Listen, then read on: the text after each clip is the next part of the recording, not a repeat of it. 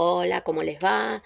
Bueno, eh, acá ya mejorando con la voz ¿eh? Ya eh, no estoy a pleno, pero vamos, ¿eh? Bueno, creo que lo último que habíamos eh, terminado era mm, eh, la, mm, la explicación de lo que sería la paz armada, ¿no?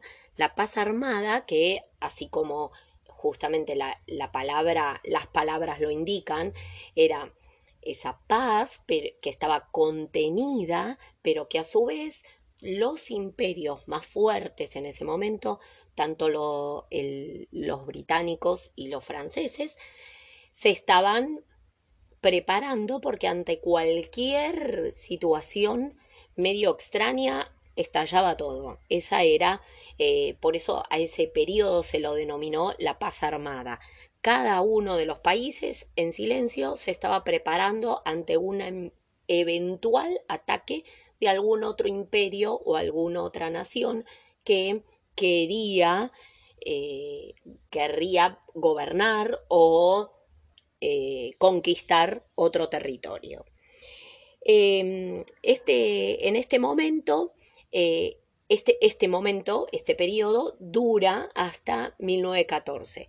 En ese momento comienza la Primera Guerra Mundial con el asesinato de el, el heredero al trono eh, del imperio serbio, entonces era como que esto fue el estallido en el cual se dijo, bueno, a ver, pará, ¿cómo? Este señor era, y fue un atentado bastante importante en el cual fallece. Y ahí era como una excusa válida para que todos los países, estos países involucrados, comiencen una batalla de conquista.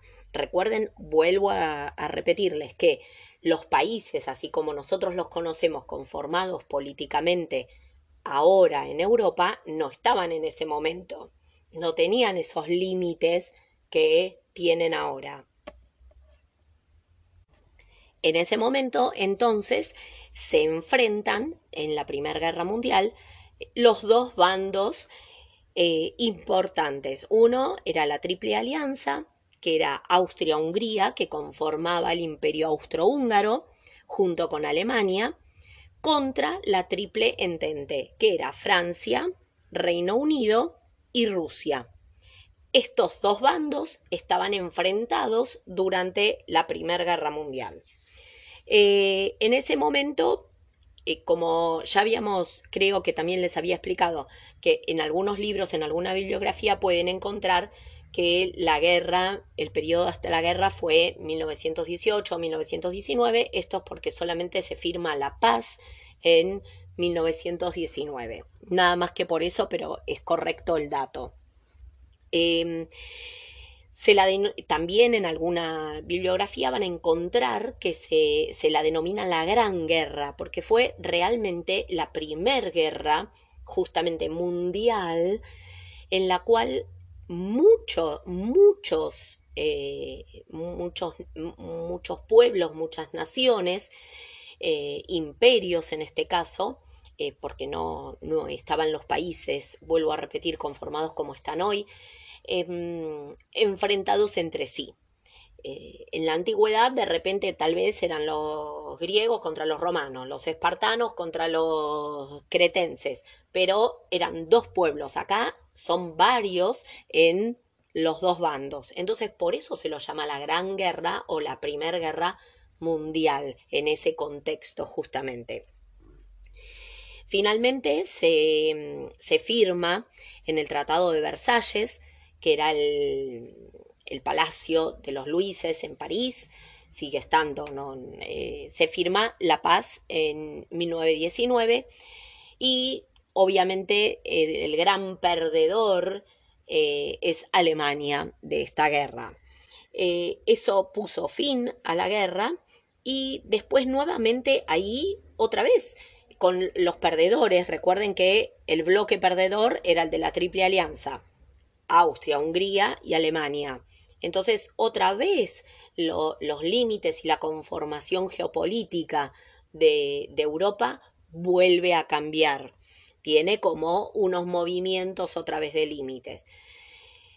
Esos límites que muchas veces había naciones pequeñas, pueblos pequeños, etnias, que no se sentían identificados con un imperio general, con el emperador o con el, eh, el zar, si, sería Rusia, eh, la persona que estaba, eh, el duque o quien sea, que esté a cargo de la situación y de ese país o de ese imperio. Esto entonces hace que eh, muchos vuelvan a tener esa situación de decir yo realmente no pertenezco a este lugar, no, no, ¿por qué tengo que estar bajo el dominio de eh, el, imperio tal vez eh, británico, de Reino Unido, si yo en realidad soy irlandés, por ejemplo? Y es algo que hoy sigue sucediendo y que hasta hace poco hubo un plebiscito donde Irlanda tiene un movimiento bastante importante separatista, ¿no? Y eh, recuerden que es solamente eh, Reino Unido e Irlanda del Norte, el resto de Irlanda conforma eh, otro, otro país. Y entonces estos pueblos es como que no se logran sentir identificados con esa nación a la cual les corresponde por una situación de tratado geopolítico como fue el Tratado de Versalles, mantenerse bajo un dominio al cual no reconocía. Esto, obviamente, eh, empiezan a surgir eh, movimientos internos entre pueblos, los que mm, estaban disconformes. Una de estas personas que en ese momento comienza a surgir eh, es eh, Adolf Hitler. Eh, en ese momento es como que él lo que promete al pueblo alemán es volver a, a, recuperar las tierras perdidas durante la Primera Guerra Mundial. entonces, obviamente, a ver, cualquiera al cual en ese momento le están diciendo, bueno, a ver, te prometo que vas a obtener todo lo que perdiste en ese momento. Sí, bravo, te apoyo. Él consigue por este, por esta promesa, digamos, política, electoral, lo que fuese, eh, el eh, apoyo de la, de la gente, de la población, y dice, bueno, sí, entonces sí, queremos eh, tener nuevamente eh, la parte que, habíamos perdido, todo el este, el este de Alemania, el sector de Prusia, el, oeste de Polonia. Entonces, bueno, eh, comienza esta, mm, eh, este, este, fomento a la, nueva, la nueva invasión, a la nueva, el periodo de la Segunda Guerra Mundial, la cual comienza en 1939 con la invasión directamente eh, a, países y a territorios donde Alemania no tenía jurisdicción. Y obviamente los estados que estaban protegidos por otros eh, salen a defender un, un, sector o el otro. Es lo mismo que podemos ver ahora en las noticias actuales cuando vemos que tal país o tal otro apoya la situación de Rusia u otro apoya la situación de Ucrania. ¿sí? Pensemos que en un momento de guerra, realmente hoy, en el siglo XXI, también es difícil de comprenderlo porque decimos, eh, en ese momento que se perdieron tantas vidas, tantas, tantas luchas innecesarias entre pueblos, donde hay que volver a vivir toda esta situación, entonces eh, eso es como un, un, tanto, puede ser un tanto doloroso eh, vivir esto eh, nuevamente y pensemos que gente todavía que ha vivido la Segunda Guerra Mundial sigue viva todavía. Entonces es como que si bien pasaron, a ver, 70 años más o menos, un poquito más, 73, sigue estando como algo eh, relativamente fresquito. No sé, a ver, por ejemplo, mi tío tiene 80 años, él vivió la guerra de niñito, era niño y la vivió y digamos, es como que toda esta situación eh, eh, resurge y tiene un montón de cosas así como de, una situación de, sentimientos y todo una emocional muy, muy grande. Em, en ese momento, obviamente, todos luchaban, eh, el nazismo era parte justamente importante de, ese movimiento en el cual Alemania había prometido a su pueblo volver a, recuperar esas tierras. Lo que sí, eh, no, no de la manera en que fue hecho. Pensemos realmente que eh, en, ese, en ese momento, en el momento eh, digamos, nazi, eh, no, no había dicho, bueno, eh, pensemos que Hitler no había dicho, bueno, sí, vamos a recuperar ese territorio, porque ese territorio en realidad le pertenecía al imperio otomano, al imperio alemán, desde antes y lo perdimos, pero no dijo, sí, pero todos los, los judíos o todos los que no sean alemanes que habiten ese lugar los voy a matar.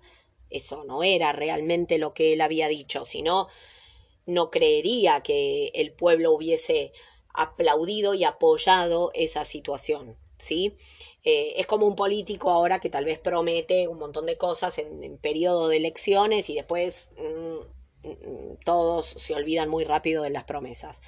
Em, el pueblo entonces estaba conforme con eso, no creía que iba a ocurrir lo que ocurrió realmente, ese genocidio eh, masivo, ya sea, a ver, de judíos, de, de gente, otros que en realidad no todos los que murieron eran judíos, también eran de pueblos que, que estaban cerca o pueblos del bando contrario que eh, luchaban en contra.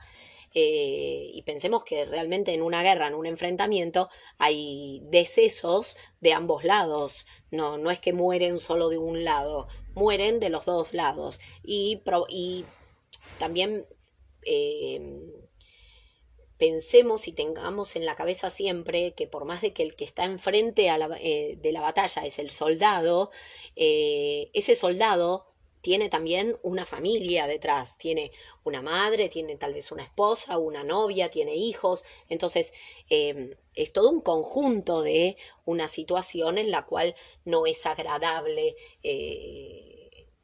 la guerra en ningún aspecto ¿sí? Eh, bueno, obviamente, eh, cuando en, torno a esta situación, eh, él sigue tratando de invadir, en esto estaba bien, él tenía apoyo de algunos militares importantes europeos de, ese, de ese momento y digamos como que la joya preciada em, era, era Rusia, como lo fue en su momento hacía más de 100 años atrás para Napoleón. Llegar a Rusia era eh, una, una, gloria en ese momento. Y, bueno, ahí fue cuando realmente em, ya ingresando en, dentro de los aliados, eh, ingresa a Estados Unidos y ahí es donde finalmente eh, eh, Alemania es considerado el perdedor nuevamente de la guerra. Ese perdedor que eh, le costó, le costó y le sigue costando hoy al pueblo alemán porque es algo como que no, insisto y vuelvo a decir, no es agradable el momento de la guerra para nadie y a veces eh, uno siempre dice, bueno, este es el que tiene la culpa. En realidad no tiene la culpa él, el que está ahí enfrente de la batalla. El que tiene la culpa es el que está sentado en el sillón del gobernante, el que realmente no está en el frente de batalla, que es el que toma las decisiones políticas. Pero bueno, digamos como que eso va, va a ir eh, siendo siempre con, eh, en el trayecto de la historia siempre es así, hasta el día de hoy. Lo vemos, en realidad Rusia, están, ¿quiénes son? Los, soldados que están con los tanques, y, sin embargo a Putin está en, su palacio, en su casa de gobierno, en su casa, y no, no es que está ahí al frente de batalla, y él toma las decisiones, qué es lo que hay que hacer y qué es lo que no.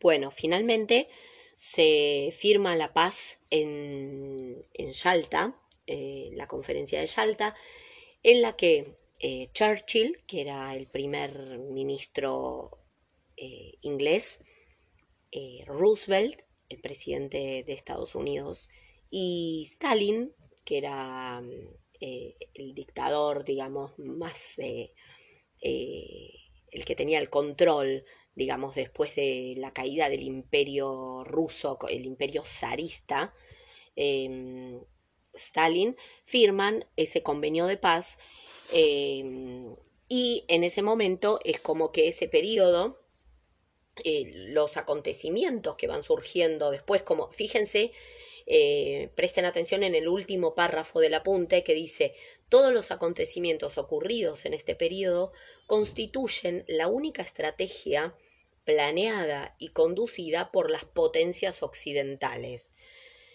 Las potencias occidentales, ¿quiénes serían en ese momento? Y siguen siendo Reino Unido, eh, Estados Unidos, hoy agregaríamos a Francia y Alemania, que están occidental, lo que pasa es que en ese momento Alemania era la perdedora, no tenía mm, eh, chance de decisión ante, en la conferencia de Yalta y el objetivo era evitar que Alemania ocupara el lugar del Reino Unido. Entonces, ese poder que podría llegar a tener estaba debilitado y los Estados Unidos de América reemplazan entonces a, Alemania como potencia mundial. A partir de ese momento eh, surge una mm, otro periodo, ¿sí? Vamos a entrar, ya terminamos en el periodo de las guerras, se cierra esto con la conferencia de Yalta y comienza eh, el periodo del mundo bipolar. Bipolar, ¿por qué? Porque tiene justamente el prefijo bi me va a, marcar que hay dos y polar polos, bipolar, dos polos. Uno era eh, el capitalismo que estaba justamente marcado o determinado por eh, el hemisferio occidental y el socialismo o el comunismo, que en realidad son primos hermanos, no son sinónimos, son, tienen ahí una raíz en, en, común, vamos a ver la diferencia em, en clase. El,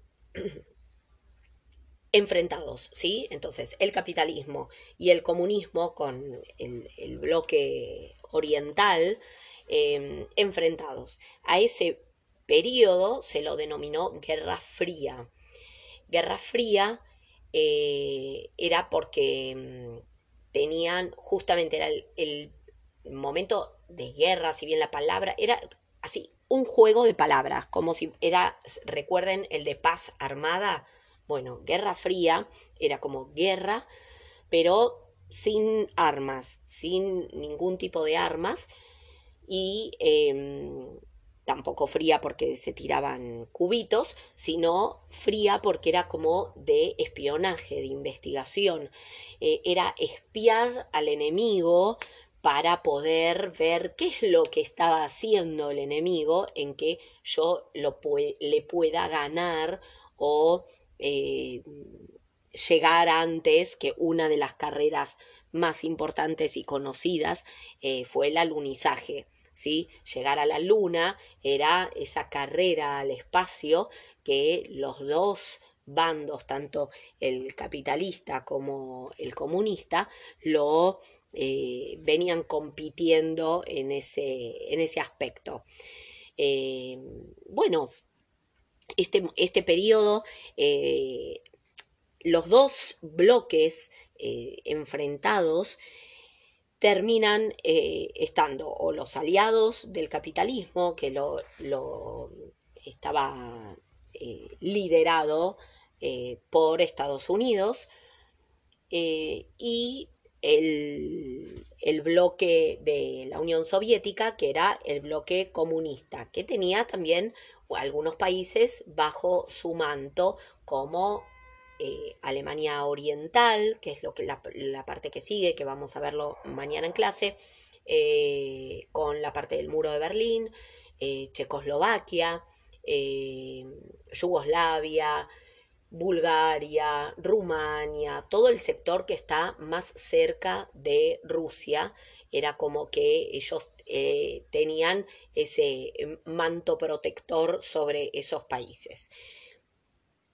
Em, a ver, que no, no, me quiero, no me quiero olvidar de nada, así como en ese momento, como para darle un cierre final, aparte de la conferencia de Yalta, surge la ONU, que es la Organización Naciones Unidas.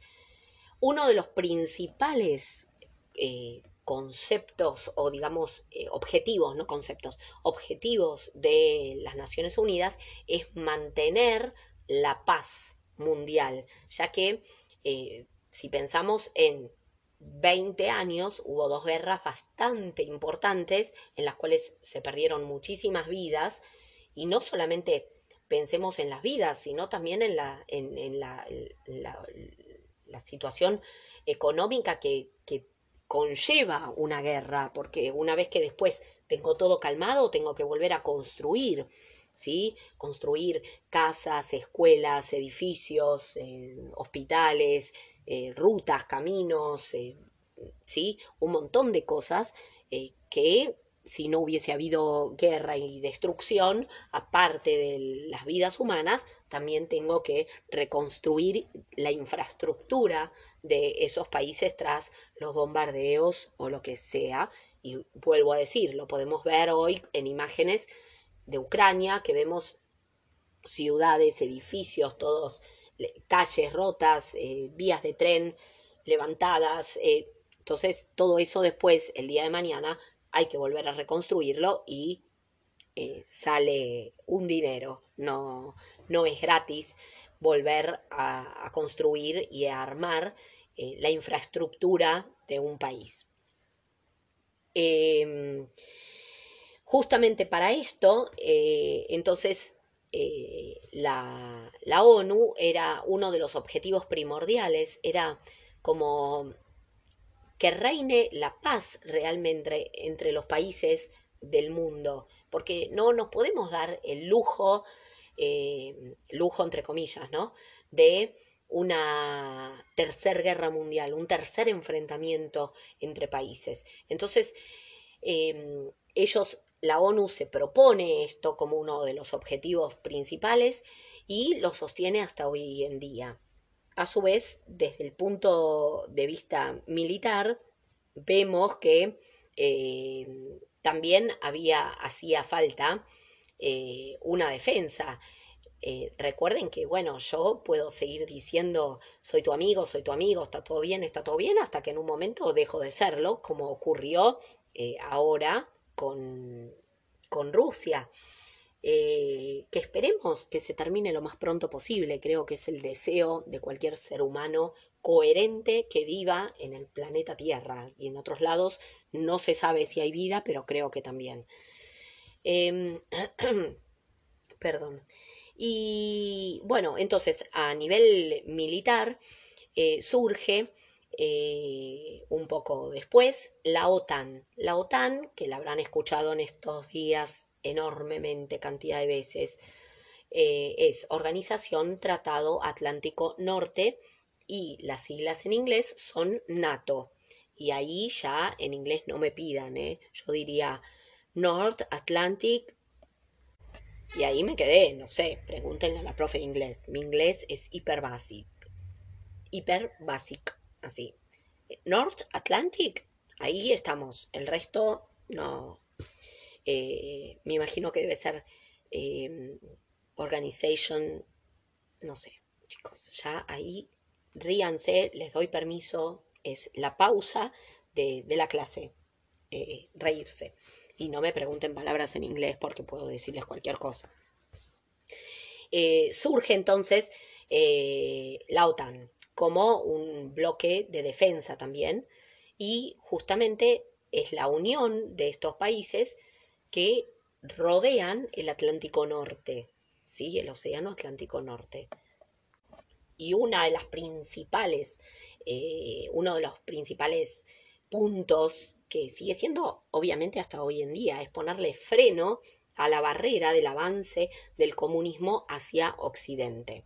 Entonces, todos esos países que tienen contacto con el Atlántico Norte, ¿sí? Estados Unidos, Canadá, eh, España, Portugal, eh, Reino Unido, Islandia, eh, Francia, ¿sí? tienen ese contacto. Eso después fue creciendo con la Unión Europea, que lo vamos a ver más adelante, pero es el mismo objetivo, frenar el comunismo hacia Occidente. Pensemos que es eh, lo que está hoy en juego, ¿no? Que si Ucrania eh, la acepta eh, la OTAN, sería que es lo que en realidad creo que a Putin lo mueve muchísimo más, es tenerte acá, en la, en la puerta de tu casa. Por eso es que es como que tampoco acepta que la OTAN le dé la bienvenida a Ucrania. Em, después, una de las preguntas, creo, que ahora no estoy viendo, sí, ¿cuál era el objetivo del plan Marshall? Bueno, el plan Marshall, Marshall era un ministro, fue un ministro eh, muy importante, por eso justamente ideó este plan y fue muy exitoso. Piensen que en Europa estaba completamente arruinada. Pensemos que Europa estaba completamente arruinada después de la guerra, así como dijimos antes, tenía que tener una reconstrucción en infraestructura, ¿sí? Volver a construir eh, hospitales, escuelas, calles, caminos, rutas, todo, puentes, un montón de, cosas.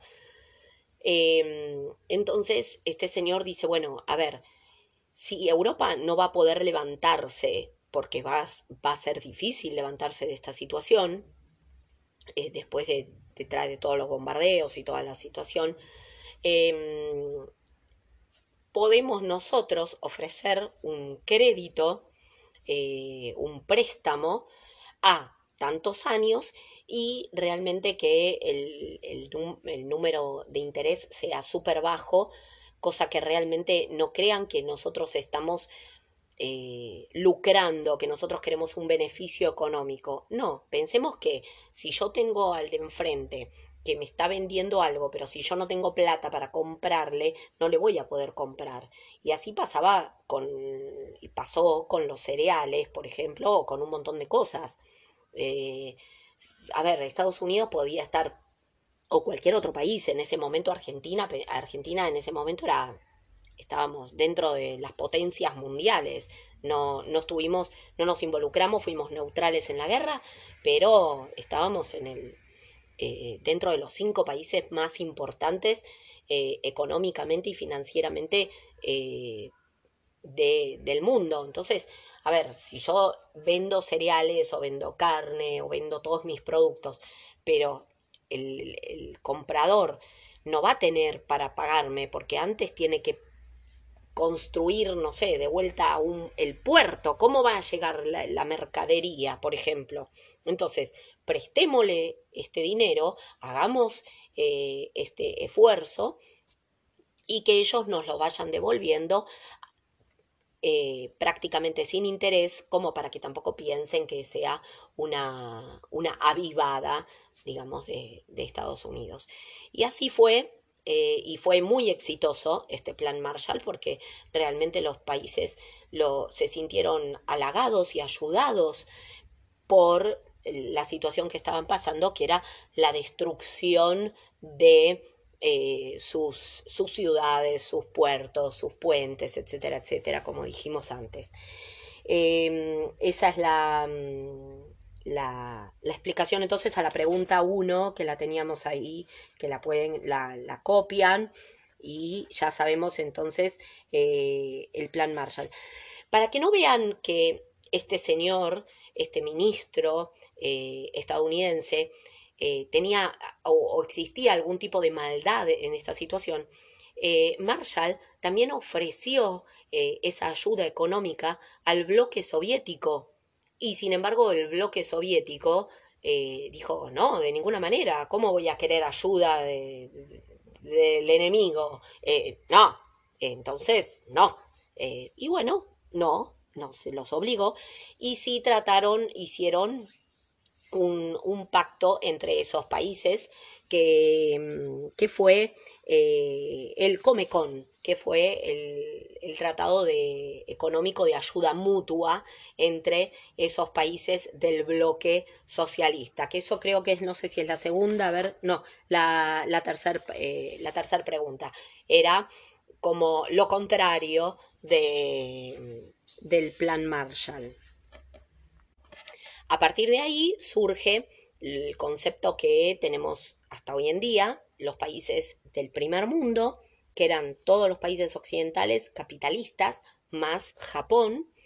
Eh, el segundo mundo, que en realidad es lo que menos, menos eh, utilizamos, ¿no? El segundo mundo, que eran la URSS, que era la Unión Repúblicas Socialistas Soviéticas, y los países satélites de ellos, eh, es decir, los no capitalistas, y el tercer mundo, que eran los países, y siguen siendo los países en desarrollo, eh, Asia, África, eh, América Latina, en ese momento, excepto Argentina, Brasil, estaba también dentro de, de, estaba dentro de todo bastante bien posicionado, después tuvo sus, sus eh, situaciones económico-financieras, pero en ese momento se eh, el mundo queda dividido eh, en, ese, en, ese, en ese, de esa manera. Eh, por eso bipolar. ¿sí? Bueno, les dejo ya mi garganta, sale fuego más o menos.